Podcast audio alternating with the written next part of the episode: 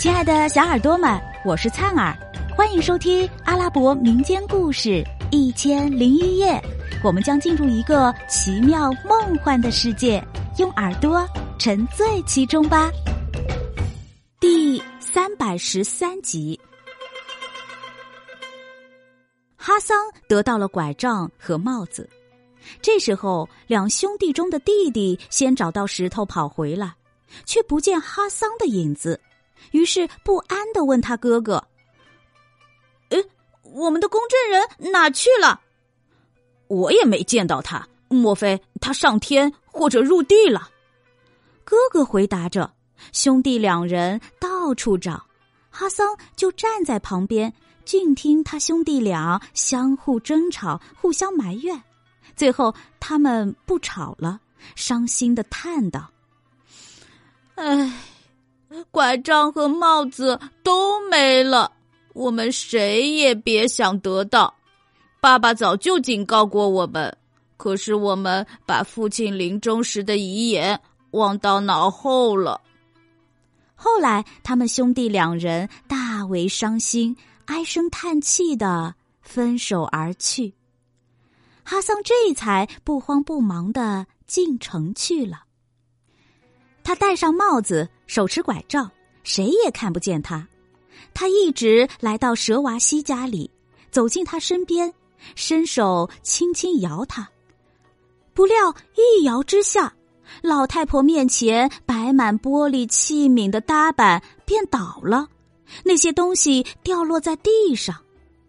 老婆子吓得六神无主，埋怨着自己，一面收拾东西。一面心里狐疑道：“向安拉起誓，这是努拉胡达女王大发鬼神来跟我捣乱了。只愿安拉保佑，让他息怒才好。真主啊，他妹妹是他父亲最宠爱的女儿，都难免遭受到残酷的折磨。像我这样。”与他非亲非故的人惹恼了他，还不知会受到什么样的惩罚呢。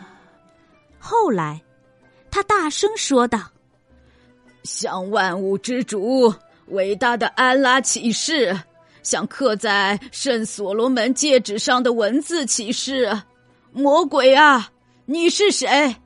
请告诉我，让我明白。”这时。哈桑说：“哦，我不是魔鬼，我是背井离乡、失魂落魄的哈桑。”说着，他摘下头上的帽子，立刻显形在老太婆的面前。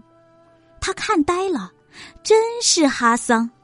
他一把将哈桑拉到角落里，说道：“你疯了吗？怎么跑到这儿来？快躲起来！你妻子。”是那个坏女人的亲妹妹，还免不了遭她的折磨。要是你落在她手里，那将受到非人的虐待。于是，蛇娃西把他妻子的遭遇及受到的侮辱和虐待，以及自己也受牵连的情形，全都告诉了哈桑。接着说：“女王轰走你之后。”正后悔，派人四处捉拿你呢，还扬言要重金赏赐抓到你的人，并让他代替我的职位。他发誓要抓住你，把你和你的妻子一起都杀掉呢。老太婆越说越伤心，让哈桑看他遭鞭笞的伤痕。哈桑也流下了眼泪，说道：“老人家，我怎么才能离开这个地方，逃脱那个暴君的魔爪呢？你给我出个主意，让我救出妻儿，带他们平平安安的回家。你自己能得救，就是不幸中的万幸了。不，我非要救我的妻儿不可。”你怎么救他们，我的孩子？现在你趁早躲起来，听候安拉的旨意吧。